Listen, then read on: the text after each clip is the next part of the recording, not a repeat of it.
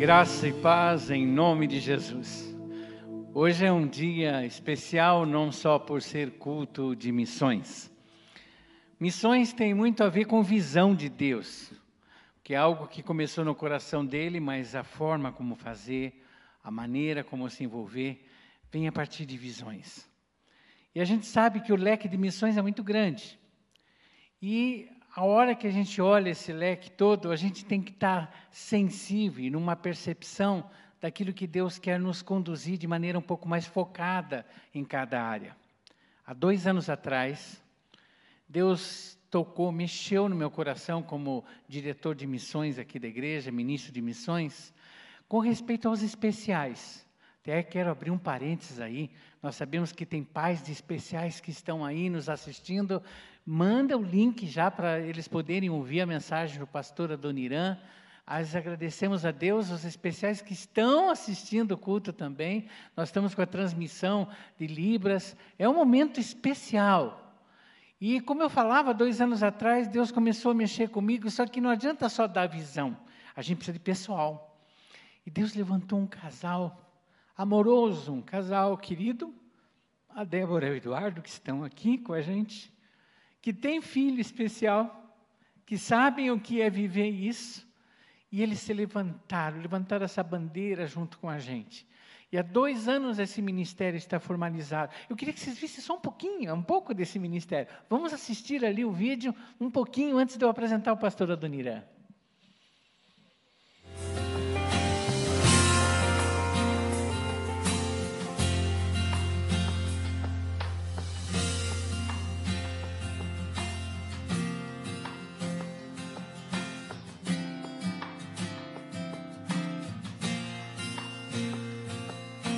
Maioria do ministério no Kids.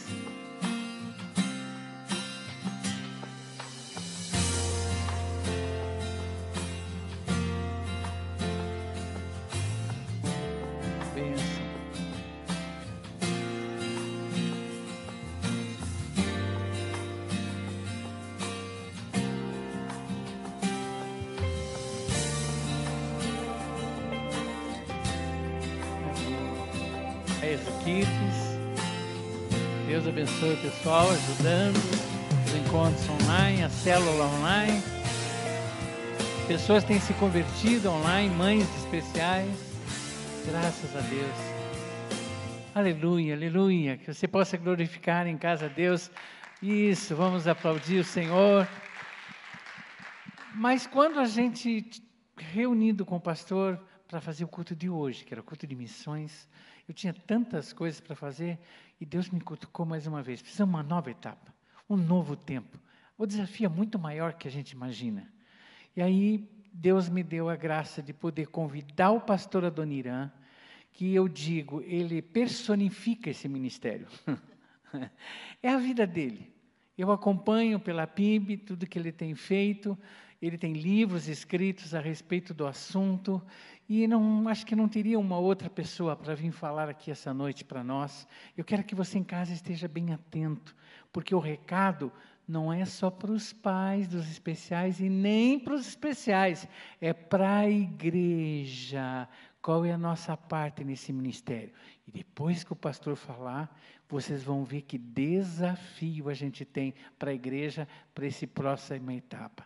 Pastor Adoniran, fala da sua família, tá? E o ministério e aquilo que Deus colocou no seu coração para a igreja, em nome de Jesus. Deus te abençoe, querido. Obrigado, obrigado, pastor Calixto, obrigado, pastor Sebastião, os demais pastores, colegas, todos, pela grande oportunidade e privilégio que vocês me dão hoje de compartilhar aquilo que o pastor muito bem colocou, é a minha vida, é aquilo que o Senhor colocou no meu coração como ministério e grande desafio, mas não foi só no meu, foi no coração da minha esposa também, no coração dos meus dois filhos. Eu tenho dois filhos, o Ian, de 10 anos, e a Lívia, de 5 anos.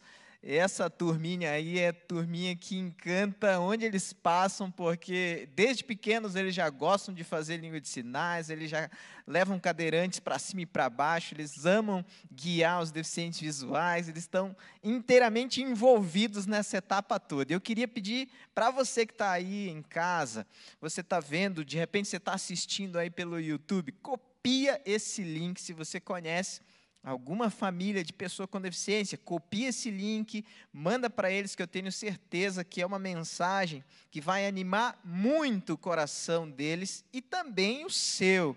E eu queria hoje pensar com você no seguinte tema, que na verdade é uma pergunta: qual é a sua desculpa?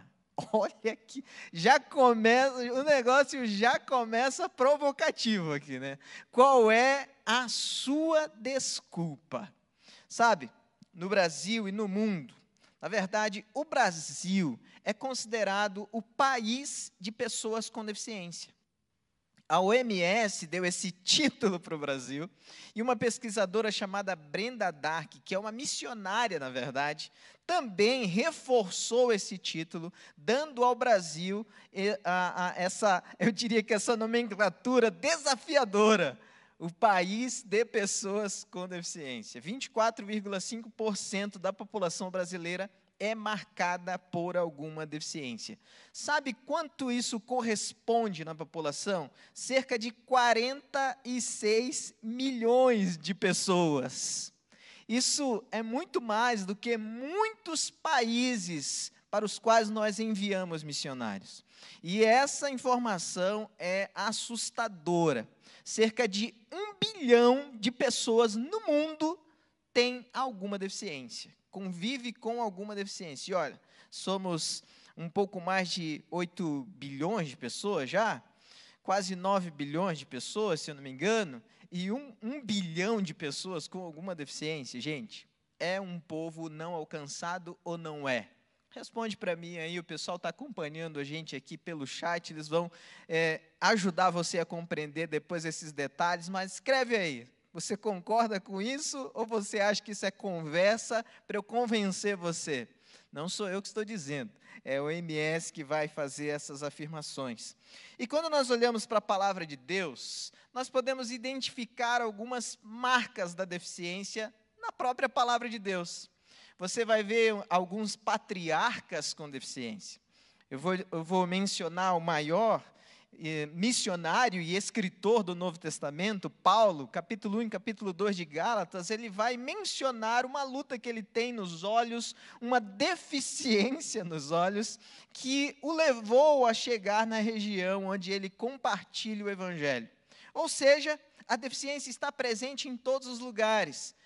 Então, por que não está presente na igreja?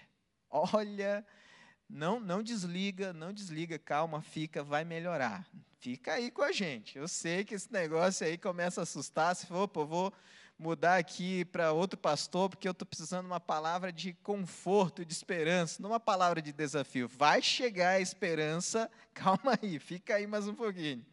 E olha só, o texto bíblico que eu gostaria de ler com você está lá em Lucas, capítulo 14 versículo 16 a 21. Lucas, capítulo 14, do versículo 16 a 21, a palavra de Deus nos diz assim: Jesus, porém, respondeu: Certo homem deu uma grande ceia e convidou muitos. À hora da ceia, enviou seu servo para avisar aos convidados: Venham, porque tudo já está preparado. Mas todos eles, um por um, começaram a apresentar desculpas. O primeiro disse: Comprei um campo e preciso ir vê-lo, peço que me desculpe. Outro disse: Comprei cinco juntas de bois e vou experimentá-las, peço que me desculpe.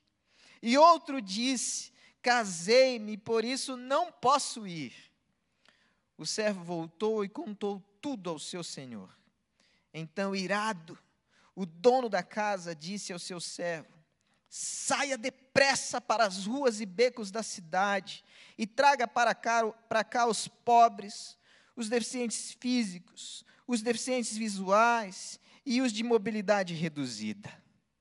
Olha só que texto desafiador.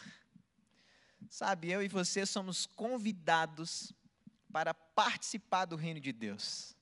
Eu e você somos convidados para essa festa, esse banquete celestial que o Senhor nos oferece.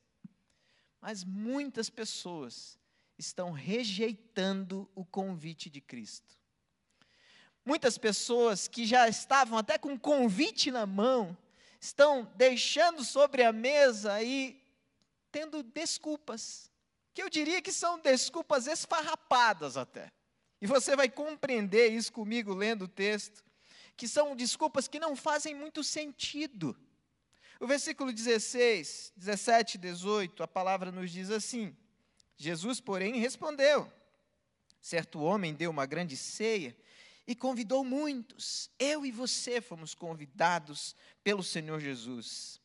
A hora da ceia enviou o seu servo para avisar aos convidados: venham, porque tudo já está preparado.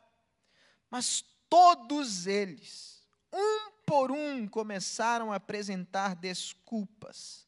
O primeiro disse: Comprei um campo e preciso ir vê-lo. Peço que me desculpe. Acredito que a primeira dificuldade, a primeira desculpa que nós damos são as ocupações da vida, as ocupações que nos envolvem. E não adianta nós falarmos que esse tempo agora diminuíram as ocupações. Gente, eu estou trabalhando mais do que nunca na minha vida. Porque antes eu combinava as coisas na igreja, mas agora eu estou em casa, então eu estou disponível 24 horas, vamos dizer assim. Então eu tenho célula, eu tenho atendimento, eu faço casamento, eu faço um monte de coisa online. É, já fiz casamento online. Foi a experiência mais esquisita da vida, mas já fiz. Foi bem interessante até. Porque tinha gente de tudo quanto lado. Só ainda não fiz e não pretendo e nem quero fazer funeral online. Já vi algumas pessoas que falaram que fizeram, mas, gente, esse tempo está mudando tudo. Nós estamos vivendo uma experiência, sensações completamente diferentes, mas as ocupações da vida continuam ali, nos dominando, tomando conta de cada um de nós. Por isso eu queria perguntar para você: será que não tem sido essa a sua desculpa para se envolver com esse povo não alcançado? Eu lembro quando eu estava um dia, alguns anos atrás, lá no Pará. Eu sou do Pará. Eu acho que por isso que eu tenho tanta autoridade para falar da Bíblia, que eu nasci no mesmo lugar que Jesus nasceu, em Belém, do Pará. Então, a, o, o, discurso fica um pouco diferente. Eu tenho um pouco mais de propriedade para falar da Bíblia do que os demais colegas. Mas eu estava num sofrimento e num conflito terrível lá no Pará. Encostado no muro, pensando no que seria o ministério para a minha vida. Nós estávamos num congresso de surdos e esse congresso estava acontecendo pela primeira vez naquela realidade.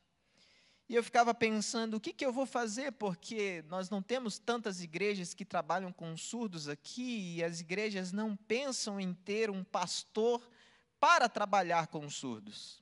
Não é a primeira coisa que uma igreja vai pensar.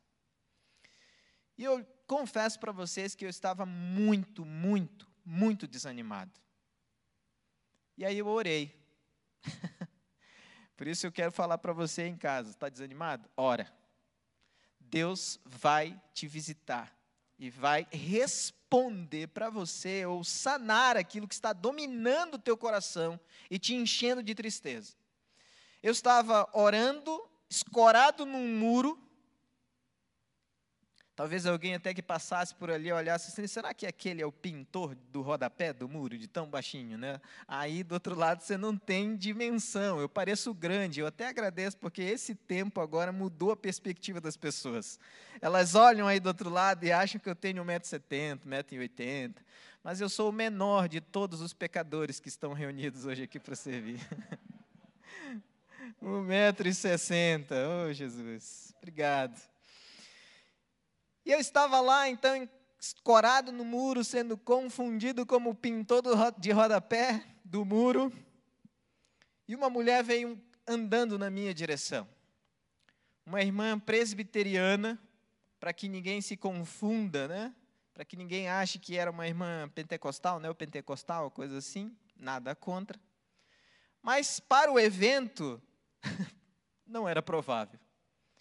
E ela veio andando na minha direção quando ela chegou mais ou menos um metro de distância de mim. Eu do nada comecei a chorar. E ela chorava lá e eu chorava cá. E ela falou assim: Olha, eu sei o que você está sentindo. E eu vou te levar para um lugar que você não conhece, para trabalhar com pessoas que ninguém quer trabalhar. Aí eu, opa, finalmente o Senhor respondeu as minhas orações e eu vou para o Japão. Ninguém quer ir para o Japão, eu quero, só eu quero ir para o Japão. E aí falei, não, mas Japão talvez não. Quem sabe África? O fato é que dois meses depois eu estava em Curitiba, sendo desafiado a trabalhar com um povo que ninguém quer trabalhar. Todo mundo tem a sua desculpa. Para algumas pessoas, a desculpa é as ocupações da vida. Mas eu lembro agora da história da Johnny Erickson Tada, uma jovem que com 16 anos foi dar um mergulho e esse mergulho ocasionou uma fratura no seu pescoço. Ela entrou num processo depressivo, desejou a morte e pediu ao Senhor, assim como Elias, que a levasse. Até que um dia um amigo seu a apresentou a Jesus e fez uma pergunta para ela: Johnny, por que você não pergunta para Deus o porquê você não morreu? Eu sei que esse negócio é pesado, mas ela fez essa oração e sabe, se nós oramos, o Senhor responde. E ela perguntou: Deus, por que eu não morri? E a resposta que ela obteve do Senhor foi para que você faça diferença na vida de outras pessoas. Então ela começou a participar das conferências com o Billy Graham. E o Billy Graham um dia chegou para ela e falou: Johnny, eu vejo um potencial muito grande em você. Eu sei que Deus quer levar o evangelho a outras nações através de você. E a Johnny então virou para ele e perguntou: Mas como? Eu só funciono daqui para cima. Fazendo talvez uma ironia ou de repente até questionando a palavra de fé do Billy Graham. Mas ela foi para casa pensando nesse projeto de Deus para a vida dela. E ela não sabia o que era.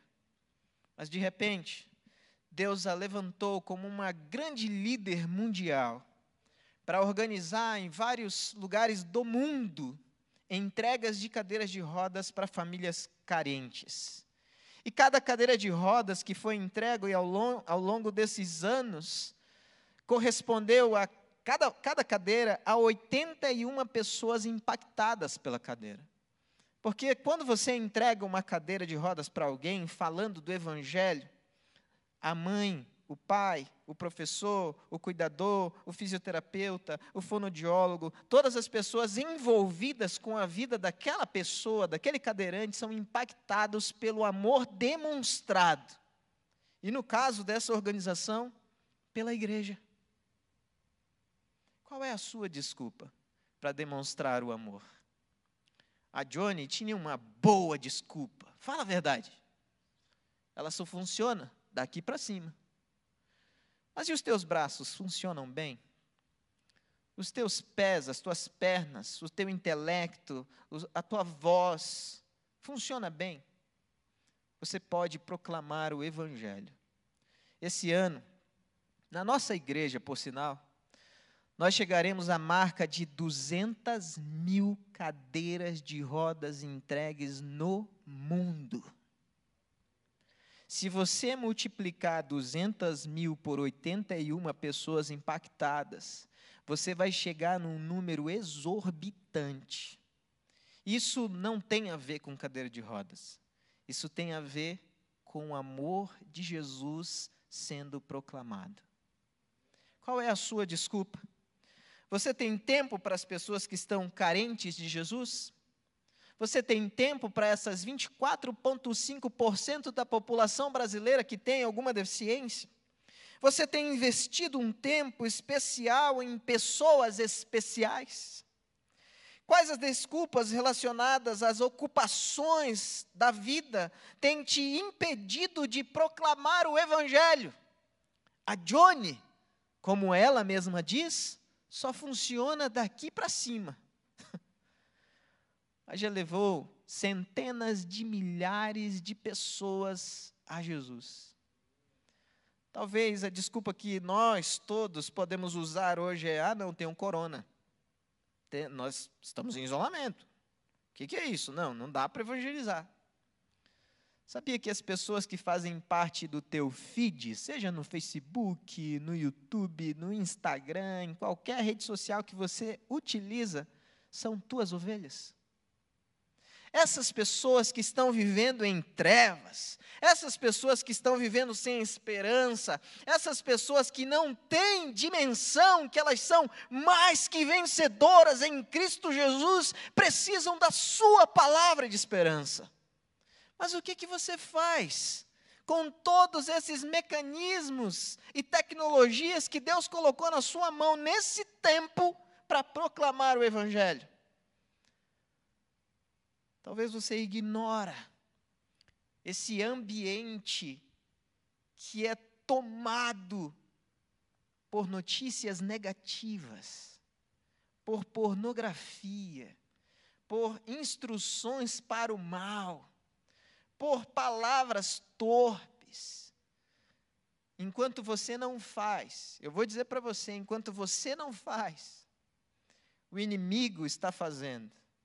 O inimigo, coisa ruim, canela fina, cramunhão, eu não sei como é que você chama, mas ele está fazendo agora. E você está aí, olhando para a sua realidade, para a sua vida, se ocupando, e as ocupações têm servido como desculpa, como nesse caso. Ele diz: Eu comprei cinco juntas de bois e vou experimentá-la. Peço que me desculpe, no versículo 19.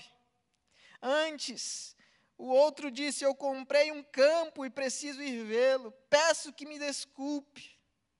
Já no versículo 19, nós percebemos não somente as ocupações da vida, como as experiências da vida que nos tornam ou nos fornecem desculpas. Então, não é somente a ocupação, que nós usamos como desculpa, mas experiências que nós temos. Sabe, as experiências que nós temos. Uma vez eu ouvi uma afirmação tão absurda, mas tão absurda, tão absurda, que me deixou chocado. Alguém chegou para mim e falou: Nossa, eu não sei se eu vou pedir para você orar, porque você não acredita que Deus possa curar uma pessoa com deficiência, né? Eu, eu, eu me segurei, eu, eu, eu falei, Jesus, se o Senhor pode agora me deixar mudo, me deixa, porque a, eu, o que está aqui na minha boca para ser falado não vai fazer bem nenhum para essa pessoa. Gente, eu já vi pessoas sendo curadas. Eu já orei por pessoas e já vi essas pessoas sendo curadas. Mas uma vez eu ouvi uma mensagem de um jovem chamado Nick Vujicic. Ele nasceu sem braços e sem pernas. Estava eu sentado naquele auditório, ele em cima de uma mesa, pregando com um braço que parecia gigantesco, que apontava para todo o auditório. O braço do Espírito Santo de Deus através dele. E aí ele solta uma frase, uma pérola que está até hoje ecoando na minha mente. Enquanto o meu milagre não chega, eu resolvi ser o milagre para esse mundo. Talvez você tenha muitas experiências espirituais. Talvez você tenha muitas experiências na área da educação, do conhecimento. Talvez você tenha muitas experiências em toda a sua vida. Mas sabe, algumas pessoas estão precisando, não é da sua experiência, não, estão precisando do seu amor. Como você pode fazer isso? Essa igreja tem um curso de Libras, imagino eu. Então você pode se inscrever nesse curso e aprender um oi, tudo bem? Você não precisa aprender tudo, não. Nem precisa ser intérprete, apesar de que eu acho que eles estão precisando de mais, intérpretes. Olha lá, a menina fez, estou precisando de intérprete. Demonstrando o amor para além das experiências, o milagre já começa a acontecer. Sabe, essas crianças que estão chegando aqui com deficiência, não poderiam ir para lugar melhor nesse mundo do que essa igreja. Essa igreja, a sua igreja, é o melhor ambiente para ela. A sua igreja, a igreja que você faz parte, é o melhor ambiente, porque aqui, essas famílias, essas crianças, essas pessoas com deficiência, viverão e experimentarão uma atmosfera de amor como nunca antes na vida delas. Eu sei porque eu já ouvi isso inúmeras vezes. Eu lembro de um jovem que chegou um dia para mim, 14 anos. Na verdade, eu cheguei nele porque eu o percebi no cantinho, num movimento que estava tendo para deficientes visuais na biblioteca pública aqui no Paraná. E eu fui até ele, porque eu vi que ele estava sozinho, não tinha ninguém conversando com ele. Cheguei até ele e falei: Oi, tudo bem? Eu posso te ajudar? E ele falou: Ah, eu não estou muito legal. Eu acabei de perder a minha visão. Você pode fazer um exercício de empatia agora? E lembrar de você com 14 anos, se de repente você tivesse 14 anos e perdesse a sua visão, como seria o seu mundo? Ou de repente você ainda não tem filhos e aí você recebe um diagnóstico de um filho com deficiência, como o seu mundo seria? Ou de repente você tem alguém na sua família e essa pessoa sofre um acidente e essa pessoa se torna alguém com deficiência, como a sua família receberia isso? Gente, é muito sério tudo isso. Porque nós assim como o texto diz, usamos das nossas experiências como desculpas para não nos envolvermos com esse projeto, com esse ministério. Eu me ofereci para ser amigo desse jovem. Foi o que veio no meu coração, a primeira coisa que veio no meu coração foi: se oferece para ser amigo dele. E eu falei: ah, posso ser teu amigo? E eu, durante um ano inteiro, saía com ele, levava-o para passear, ia ao cinema, fazer um lanche, comer uma pizza, contar umas piadas, achar graça junto, tropeçar. Quantas vezes eu estava guiando e estava patetando, e ele pá, bate com a cabeça numa árvore, no orelhão, e coisa que eu não estava nem percebendo, eu não sabia como fazer nada disso.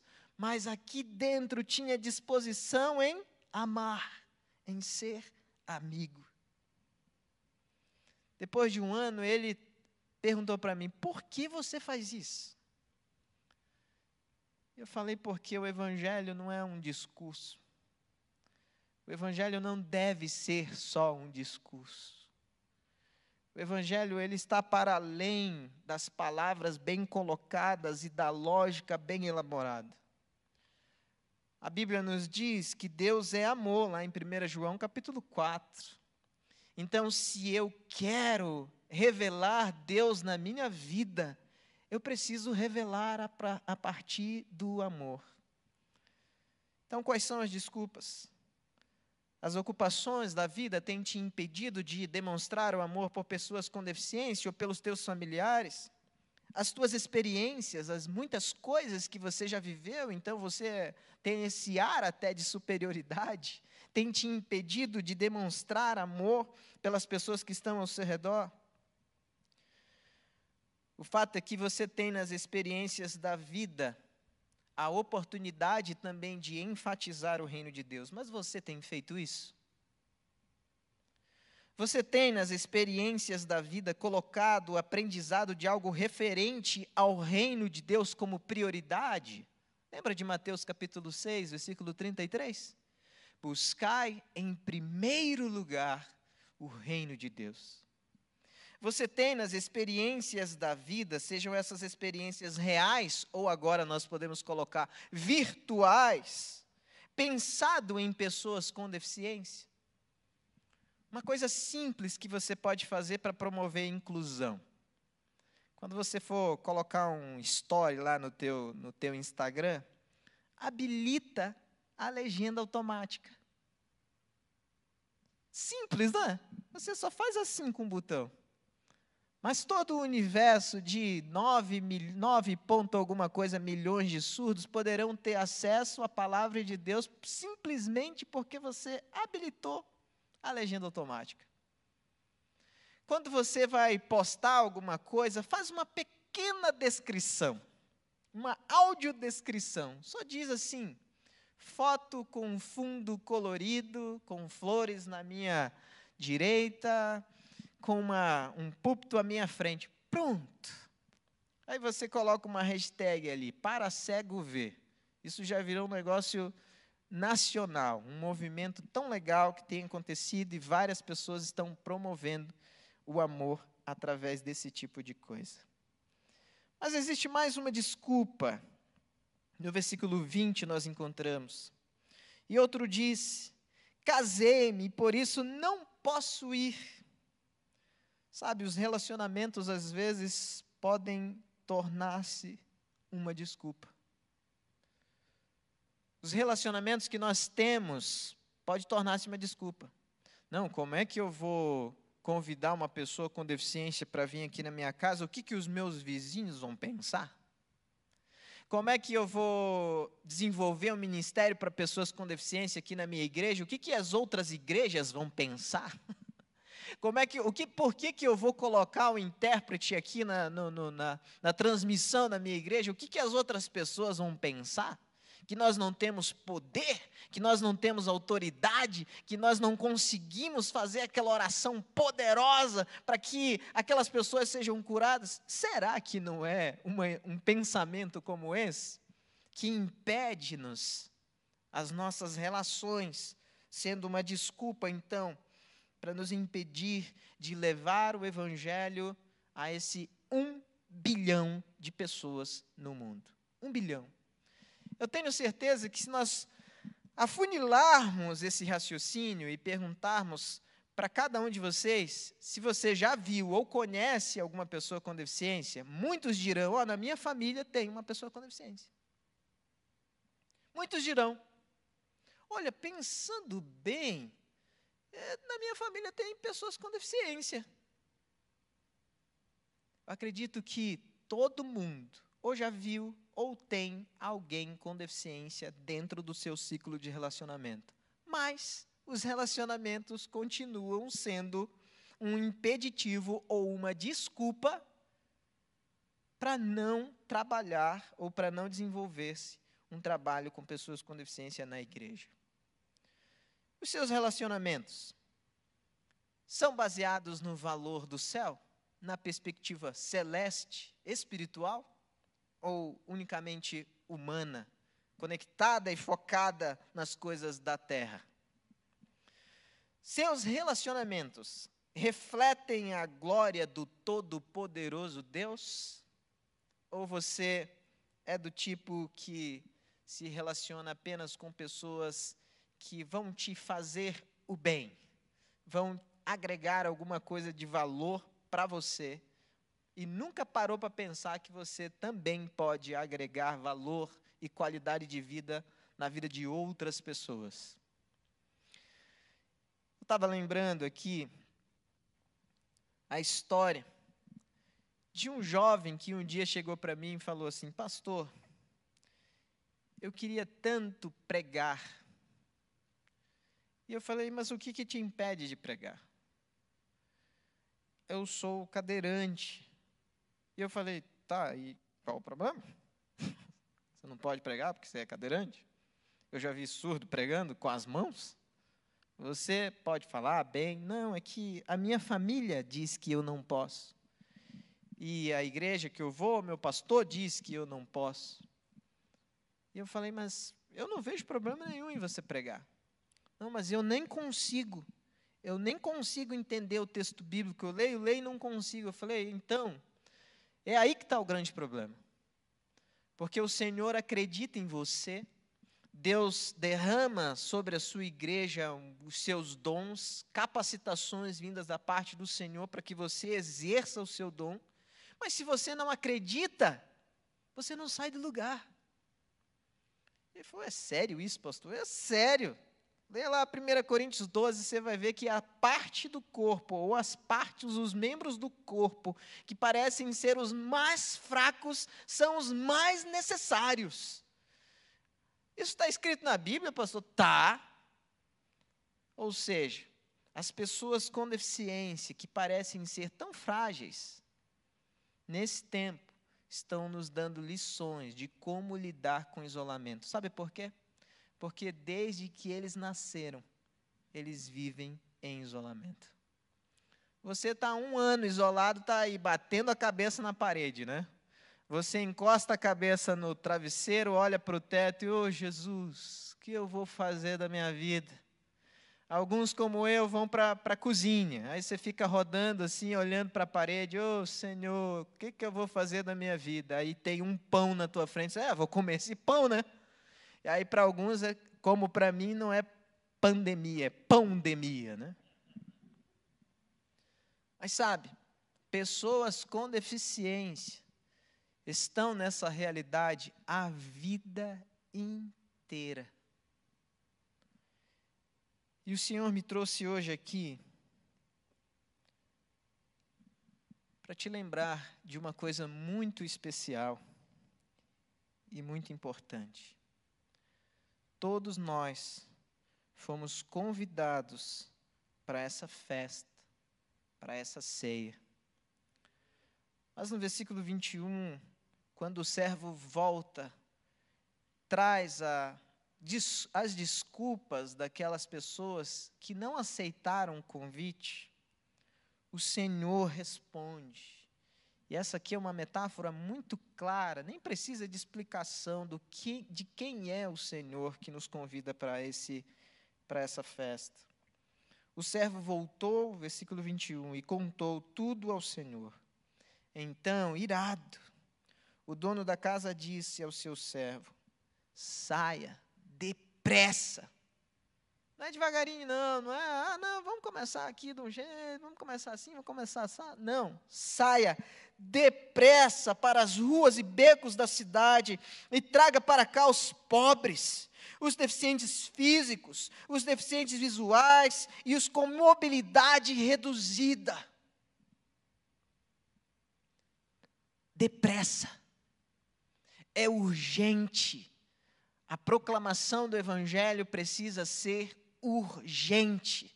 Está nas minhas mãos e nas tuas mãos o proclamar o Evangelho a todos aqueles que nos cercam.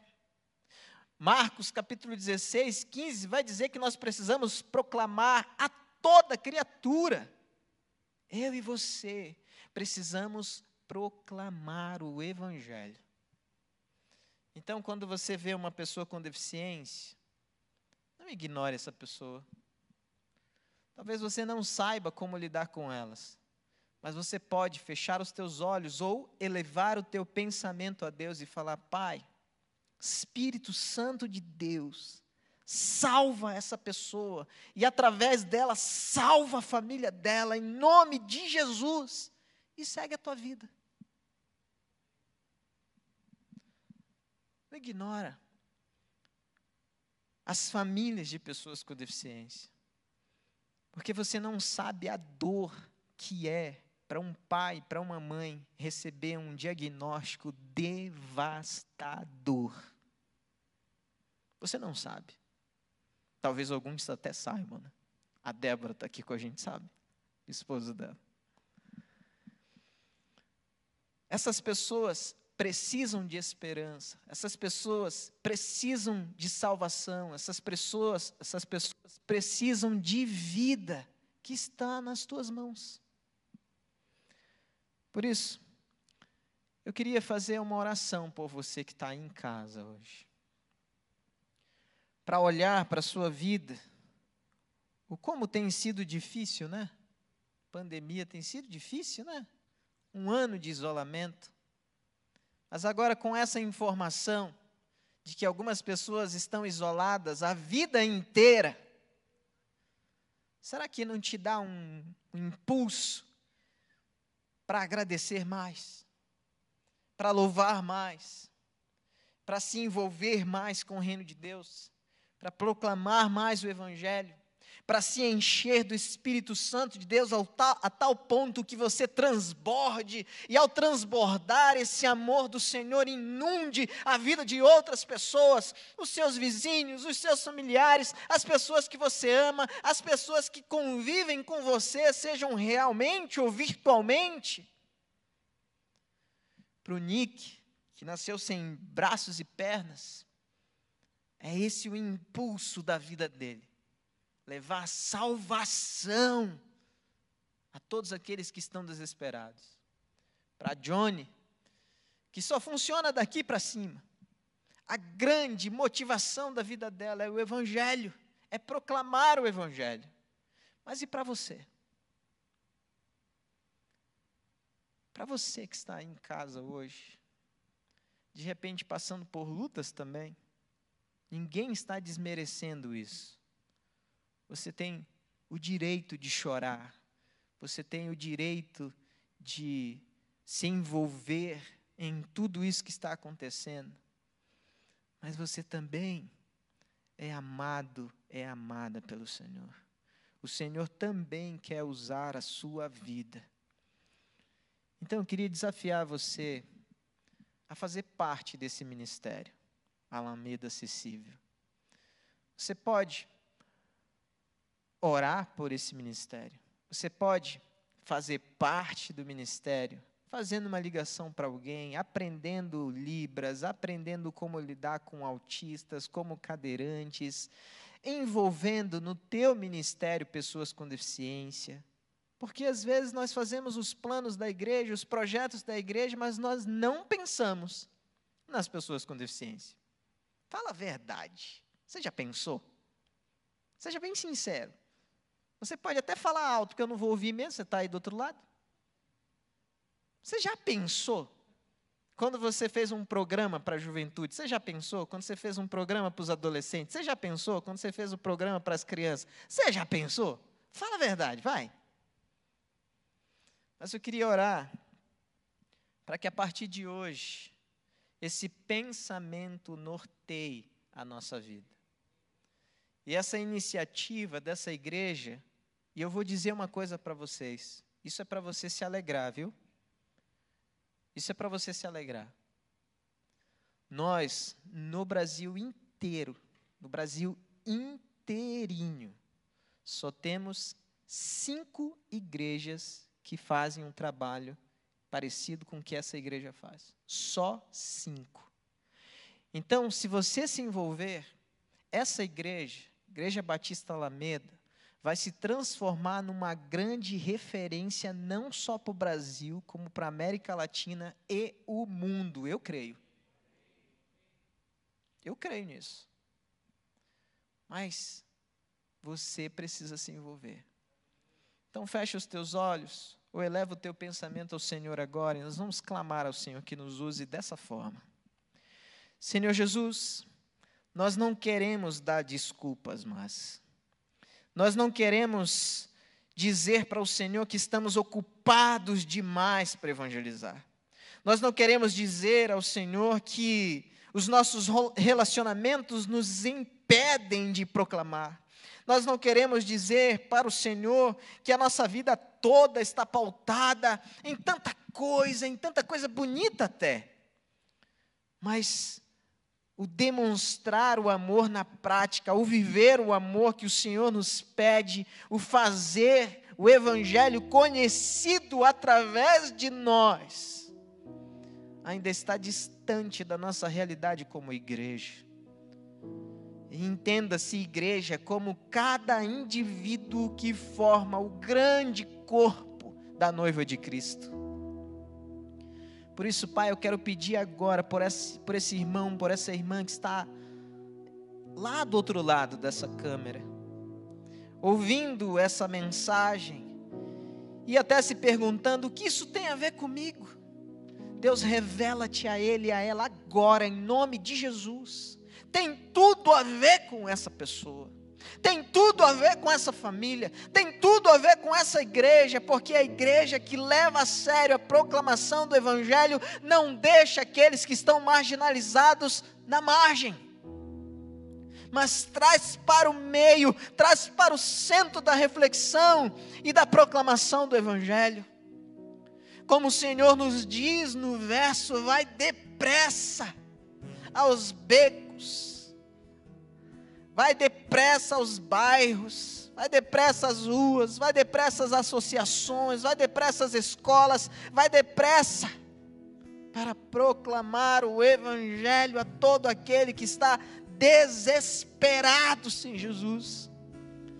Porque essa é a realidade daqueles que estão sem Jesus eles não conseguem ver luz em lugar nenhum, eles estão tão envolvidos pelo, por densas trevas e aprisionados por Satanás, que não conseguem nem se mover. Por isso, Deus, desperta a tua igreja hoje, desperta a tua igreja agora, abre os olhos de cada um de nós, para que ao passarmos de hoje em diante por pessoas com deficiência, a nossa própria consciência seja tocada pelo Santo Espírito de Deus. E haja um impulso de intercessão por aquela vida e por aquelas famílias. E haja uma iniciativa e uma prática de amor por aquela vida e por, por aquelas famílias e haja um grande mover espiritual e uma condução do Espírito Santo de Deus nessa direção.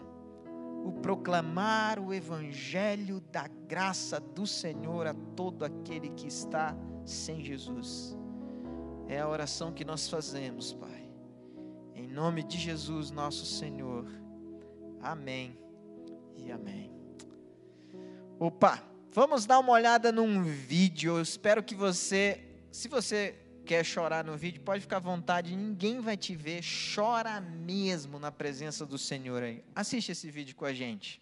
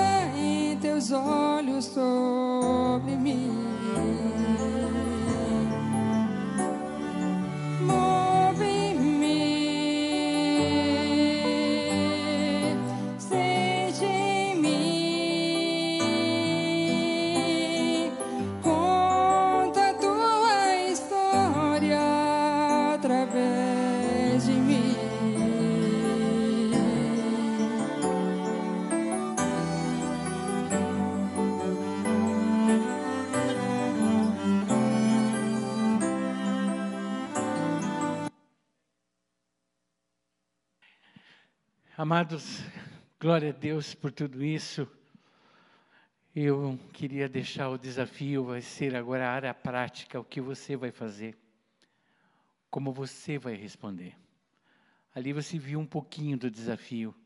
A mensagem foi a mensagem de Deus para o seu coração. Quando o pastor falava, falou da Johnny, eu lembro, eu conheci ela na Holanda, em Amsterdã, na praça.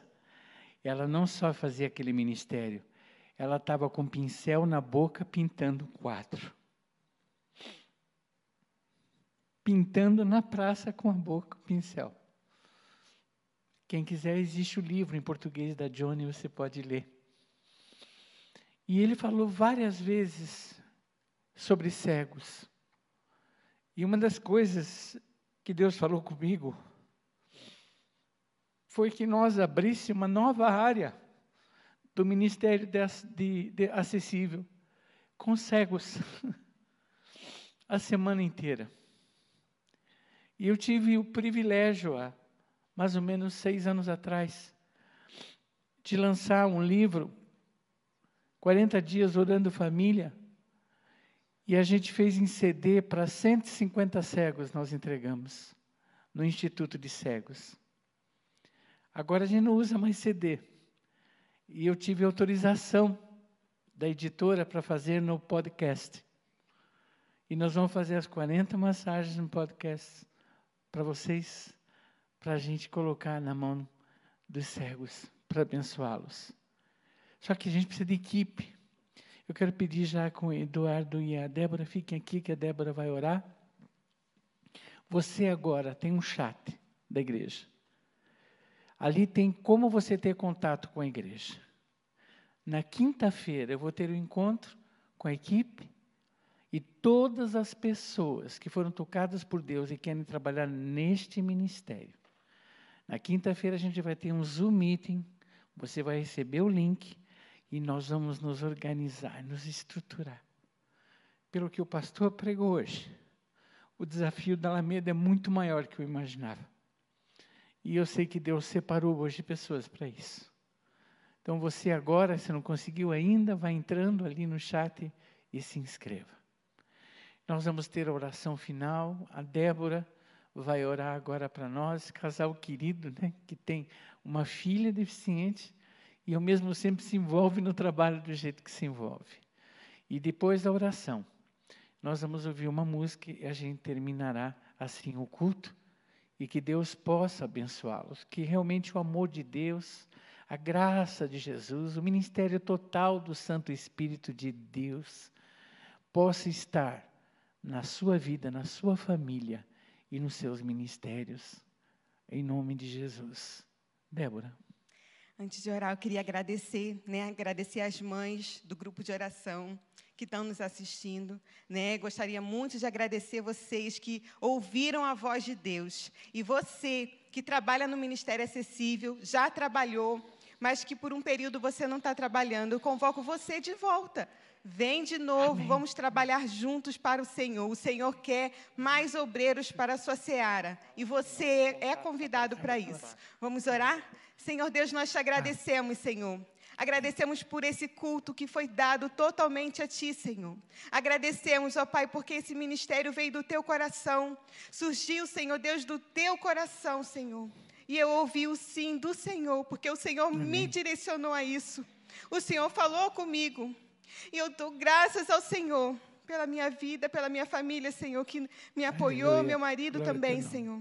Nós te agradecemos, Senhor, e nós convocamos, ó Pai, o povo de Deus reunido aqui nessa igreja, Pai, para que venham, venham ouvir a voz do Senhor e que possa, Senhor, se disponibilizar para servir nesse ministério que é teu, Senhor.